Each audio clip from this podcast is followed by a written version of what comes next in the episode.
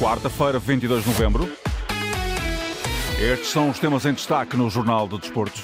Sem adeptos em Salzburgo, o EFA pune Benfica por comportamento em San Sebastián. André Vilas Boas emite comunicado depois de ataque à residência esta madrugada. Casa Pia tem novo treinador e José Manuel Constantino baixa fasquia olímpica para Paris 2024. A edição é do jornalista Fernando Eurico. Em última hora, o Benfica acaba de confirmar que o Paris Saint-Germain exerceu a opção de transferência a título definitivo dos direitos desportivos de Gonçalo Ramos pelo montante de 65 milhões de euros, acrescido de uma remuneração variável associada a objetivos, pelo que o montante global da transferência pode atingir os 80 milhões de euros. Gonçalo Ramos transferiu-se em agosto para a Cidade de Luz por empréstimo. Agora assinou um contrato válido até 2028. O clube encarnado informa também que o PSG terá o direito a reter o mecanismo de solidariedade de 5% para posterior distribuição aos clubes que participaram na formação de Gonçalo Ramos e a Benfica SAD vai ter encargos com serviços de intermediação de 10% do valor da venda deduzido do montante da solidariedade. Informações que o Benfica acaba de lançar e que vão merecer naturalmente atualização ao longo da jornada informativa. Isto no dia em que o Observatório do Futebol, no último relatório, anuncia que o Benfica é a equipa portuguesa que mais aposta na formação esta temporada.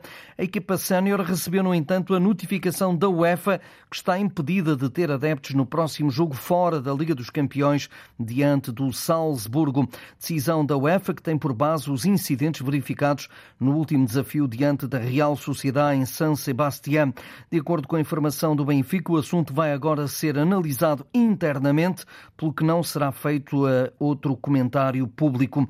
Os encarnados foram multados ainda em 30 mil euros por acendimento de tochas e 11.250 por lançamento de objetos. O jogo na Áustria é desportivamente crucial para que o Benfica possa ainda chegar à Liga Europa, já que matematicamente está fora da próxima fase da Champions.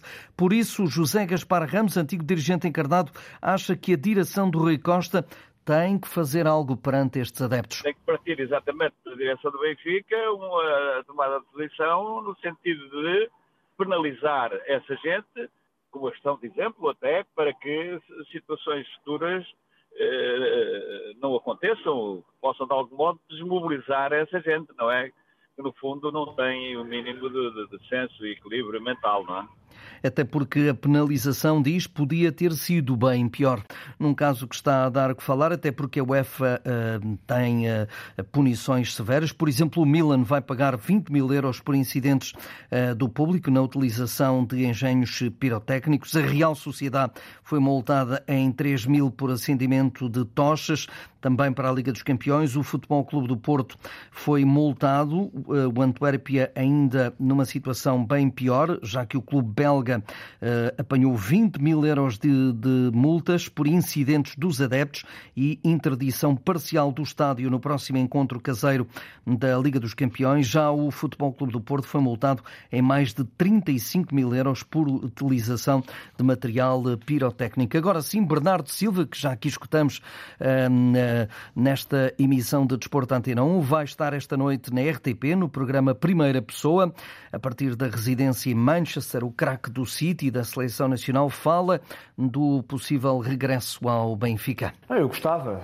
Isto é um negócio que tem de haver duas partes envolvidas, portanto, eu quero. Se, se na altura o clube me quiser, obviamente que as coisas vão acontecer mas não esquece a mágoa do momento em que uh, saiu do clube uh, da luz. Aí vem a parte um bocadinho da minha tristeza porque eu achei que o clube poderia me ter segurado de outra forma. É uma crítica explícita a Luís Filipe Vieira? Não, não só, não só porque um clube não é dirigido só por uma pessoa, mas é um grupo de quatro, cinco pessoas, pelo menos que mandam fortes no clube, que poderiam ter visto as coisas de outra forma e que se percebessem de futebol, diria eu, que teriam visto as coisas de outra forma e revela também que, apesar de eh, ter Rui Costa como ídolo desportivo, não votou no atual presidente para comandar os destinos eh, das águias? Não, não votei.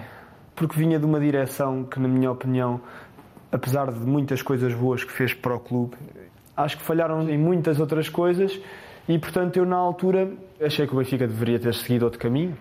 A nível de seleção nacional, onde é figura de proa, Bernardo Silva tem um sonho. Aquilo que eu sonho era ganhar um Mundial com Portugal, isso eu adorava. Eu até pensei que sonhava mais com o Benfica. Com o Benfica também, mas, mas Fátima, um Mundial com Portugal, nunca ganhámos um Mundial. Podíamos tentar ganhar um Mundial. Bernardo joga na Premier League e olha para a Liga Portuguesa e arrepia-se com o tempo útil de jogo no nosso campeonato. Eu jogo na Liga Inglesa. Eu mando-me para o chão uma vez e o árbitro não apita. Eu mando-me para o chão duas vezes. O árbitro não apita. Eu já não me mando para o chão. Em Portugal, os jogadores mandam-se para o chão uma vez mandam-se para o chão duas vezes, os árbitros apitam, portanto, mandar para o chão recompensa. Esta pequena ideia do contactozinho ser tudo apitado faz com que o nosso futebol depois se torne muito chato. São alguns dos extratos da entrevista dada por Bernardo Silva à RTP para ver e escutar a partir das 21 horas no canal 1 da televisão pública. André Vilas Boas reagiu em comunicado aos incidentes à porta da moradia onde reside o antigo treinador do Futebol Clube do Porto e mais do que provável candidato às eleições, lamentou a continuação do vandalismo e violência. Hoje, por volta das 0h48, a minha residência foi alvo de atos de violência e vandalismo. Foram lançados petardos, o que me alertou a mim, ao meu colaborador e a alguns vizinhos, escreveu André Vilas Boas, salientando que a polícia foi informada, esteve no local e tomou conta da ocorrência. Os problemas reapareceram mais tarde, pelas, 0, uh, uh, pelas 4h30, aliás, da madrugada. No mesmo local, o meu colaborador foi violentamente agredido por desconhecidos e vi-lhe serem furtados alguns bens, incluindo a viatura. Tendo recebido assistência médica no local, encontra-se a ser observado numa unidade hospitalar e a receber cuidados médicos necessários para tratar os ferimentos. Vilas Boas fecha esta espécie de comunicado através das redes sociais a pedir cooperação às autoridades competentes. Entretanto, Icar Casilhas e Jorge Costa foram já duas das figuras que se mostraram uh, solidários com este momento de André Vilas Boas. Futebol Clube do Porto, detentor da Taça de Portugal, é o primeiro dos grandes a entrar em campo na uh, quarta eliminatória, uh, na qual vai receber sexta-feira o Montalegre, um dos resistentes do quarto escalão, jogo marcado para as 20h45 no Estádio Azul e Branco, estádio onde Braga, Sporting e Benfica já eliminaram os esportistas, mas a única equipa de escalão não profissional a fazê-lo foi o Atlético em 2007 com um triunfo por 1-0.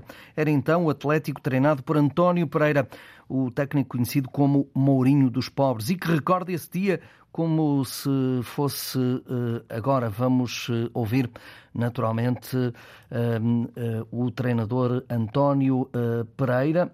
Tínhamos aqui no alinhamento, mas já tivemos aqui problemas. Mas vamos então ouvir precisamente António Pereira sobre essa recordação. Recordo como, como se fosse ontem, porque há coisas na vida e no desporto, e neste caso o futebol de, de que eu, eu, vivi e vivo, marcam, não é? Nós fazemos uma carreira e depois é, recordamos os momentos mais importantes. E esse, além de, de, que eu gostei muito e que gosto e faz parte do meu currículo, das subidas que eu, que eu tenho de visão, essa foi, foi a parte mais importante do, dos anos que eu tenho no futebol. Recordo-me bem porque ganhar na altura ao Porto, campeão nacional, e em primeiro lugar, dava-nos oitavos de final da Liga dos Campeões e chegarmos lá com uma equipa de segunda divisão e ganharmos uh, uh, e fazer história, no, no, fundo acabou por fazer história, é claro que me lembro como se fosse, como se fosse ontem, tenho uma alegria enorme em falar nisso, porque mais ninguém conseguiu lá ganhar e revela que a ideia na altura era perder por poucos. No último jogo, ou seja, no jogo antes de jogarmos no Dragão, eu joguei em casa com o Abrantes e perdemos um zero. O que é que agora você vai para o Dragão com, com, com, com o Colosso Futebol Clube do Porto? Vai, vai inventar muito? Não pode inventar muito, a única coisa que você vai. Eu, naquele caso, joguei da mesma maneira que, que, que jogava para o meu campeonato e, pá, e pedi foi a dignidade aos jogadores que, para não sermos ali enxovalhados e, e fazermos o melhor e corrermos o mais possível, de preferência se conseguíssemos correr mais que eles e depois o resultado ao fim logo se via, e foi isso que eles fizeram, foi isso que nós fizemos, e acabou por sorrir a vitória. Agora, não houve nada de especial, absolutamente nada, não posso dizer porque estava a mentir. Normal, não queríamos era perder por muitos, pronto, sério, para ser assim mais, mais correto. António Pereira, ouvido por Walter Madureira, diz que desta vez, frente ao Monte Alegre, não acredita que o Futebol Clube do Porto vá facilitar minha opinião, eu não me parece, sabe porquê? Porque eles já foram. O meu jogo, acho que andou muitos anos, não sei se agora ainda, ainda falam nisso. O meu jogo, quando era a taça de Portugal, uh, eles eram sempre avisados sobre isso, chamavam sempre a atenção sobre isso. E não me parece que eles vão entrar dessa maneira. Parece-me que eles vão entrar para resolver ou para fazer o mais rapidamente possível dois ou três gols e então depois aí de acordo consigo. Aí, se calhar, uh, a partir dos 30 minutos, se o fizerem isso, descansar, tranquilos, gerir o jogo, a ter a bola porque a eliminatória está a ganho, eles também com certeza não querem dar 6, nem 7, nem 8, querem é ganhar a eliminatória. E então depois dentro do campo com bola descansarem para aquilo que é, que é a eliminatória da Liga, da Liga dos Campeões.